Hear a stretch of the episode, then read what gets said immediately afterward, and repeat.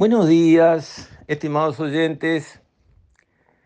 Quisiera referirme hoy al tema de las políticas para hacer la promoción de la educación preescolar. Y quisiera hacer estribo en un artículo que se publicó días pasados del economista Alejandro Cid, donde él comentaba los resultados de una investigación llevada adelante por los investigadores eh, John Anders, Andrew Barr y Alexander Smith, que se pusieron a estudiar qué impacto puede tener en la vida adulta de un delincuente qué educación preescolar recibió, a ver si se podía demostrar que hay algún impacto positivo en que un niño reciba una buena formación preescolar y que eso se traduzca en menos probabilidades medibles, cuantificables, de que se transforme en un delincuente.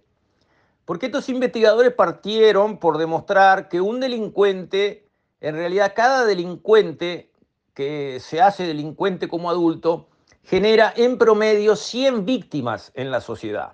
Eso medido en los Estados Unidos. 100 víctimas han padecido algún daño, sea un robo, un, golpe, un asesinato, una violación, lo que sea, por cada delincuente en promedio, 100 víctimas. Y entonces se pusieron a medir a ver si había alguna forma de cuantificar cuántos delincuentes salen de un, de un núcleo de niños cuando pasan 20 años, en función de si esos niños recibieron una buena atención preescolar o no. Y tuvieron la suerte que en Estados Unidos se crearon programas que tienen distintos nombres para ir, digamos, a la atención preescolar. Llevarles, bueno, los kindergarten, llevarles un, apoyo en salud especial, en fin, acompañar este, a las familias para que esos niños chiquitos, de entrada, cuando empiezan su vida, bueno, sean recibidos en un sistema que los ampara, los protege, los prepara, los va haciendo tomar confianza en sí mismos y bla, bla, bla, bla, bla, todo eso que sabemos. Y tuvieron la suerte estos investigadores que como esos programas en Estados Unidos no empezaron todos a la vez en todos lados, sino que fueron empezando por sectores, hoy se eh, instalaron en X, eh, vamos a decir así, departamentos y a los dos años se corrieron y se llevaron también a estos otros departamentos, a estas otras zonas geográficas. Bueno, pudieron ir viendo la evolución de niños que habían sido tempranamente atendidos por estos programas preescolares y a su vez la incidencia de los delitos a nivel mayor 20 años después y lo vieron en secuencia, porque eso iba sucediendo en etapas.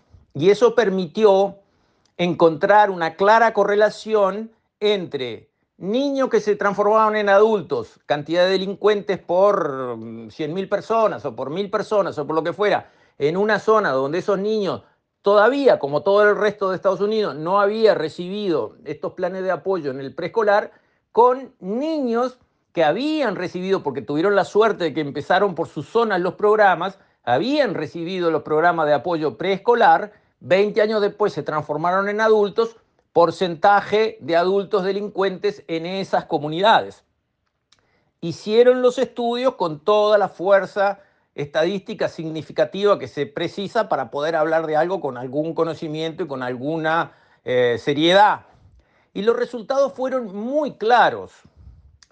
En aquellos grupos donde los niños jovencitos, chiquitos, habían recibido el apoyo preescolar, el porcentaje de delincuentes que se despertaba 20 años después era 20% menos que en aquellos otros grupos donde no habían tenido los apoyos preescolares. 20% menos de delincuentes es un montón. Y además ellos demostraron que el impacto, que en promedio era 20%, era mucho mayor allí donde el apoyo preescolar llegaba a las zonas económicamente más desfavorecidas.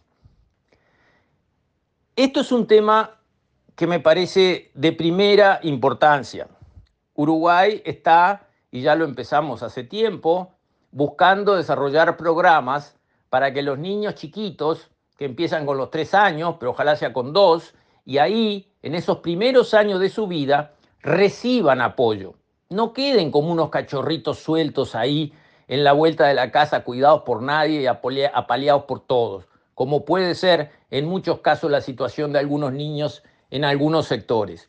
Que empiecen a agarrar socialización, apoyo, confianza en sí mismos, eh, aprendan a comunicarse fácil, aprendan a ser respetados, aprendan, aprendan, aprendan de chiquito, que eso se graba en las células. Los chiquilines eso lo incorporan, pero no es que lo sepan escribir, no importa si lo saben escribir, lo incorporan, lo reciben. Pasa eso a ser parte de ellos, como también pasa a ser parte de ellos el, desamparo, la violencia, el ninguneo, y toda esa parte mala que lo llevan de cabeza cuando tienen la edad suficiente a pasarse para el otro lado y ser delincuentes. Y estos investigadores también hicieron las cuentas. ¿Cuánto cuestan estos programas preescolares y cuánto le cuesta al país 20% más de delincuentes? Porque de eso se trata.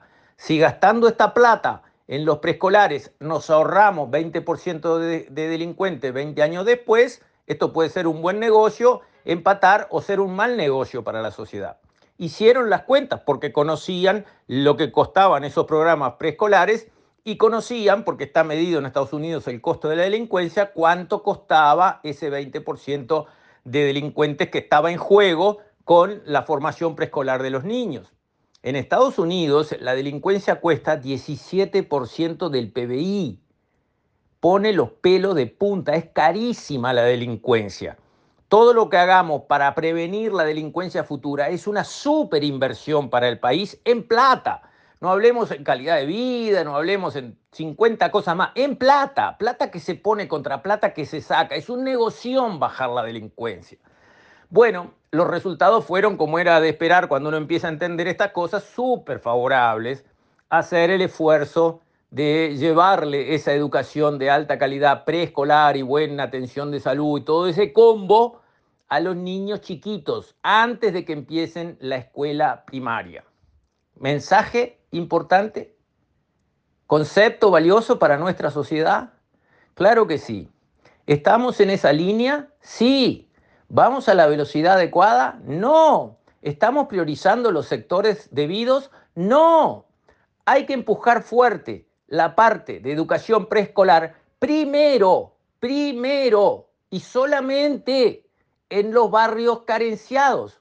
Toda la fuerza ahí.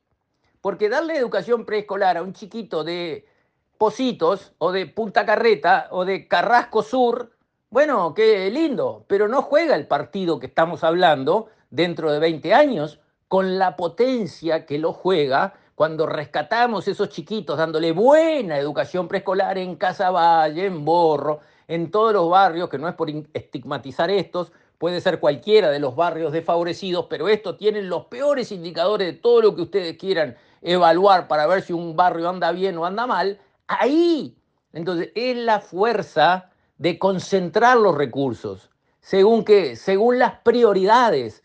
¿Y dónde está la prioridad? Rescatemos a los chiquitos antes de la escuela en las zonas más embromadas donde su perspectiva de caer en la delincuencia 20 años después es muchísimo más alta que en otros barrios. Entonces, si no hacemos todo junto de entrada y todo rápido y todo bien, porque probablemente no podemos, hagámoslo rápido y bien en áreas más concretas, pero más importantes.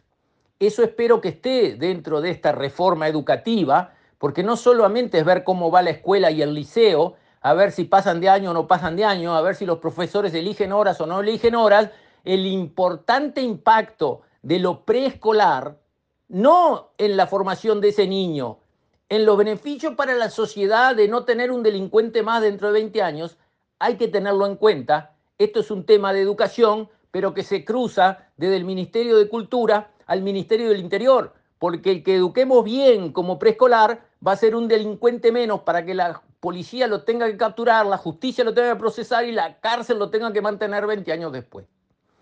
Con esto entonces, estimados oyentes, me despido. Hasta la próxima, si Dios quiere.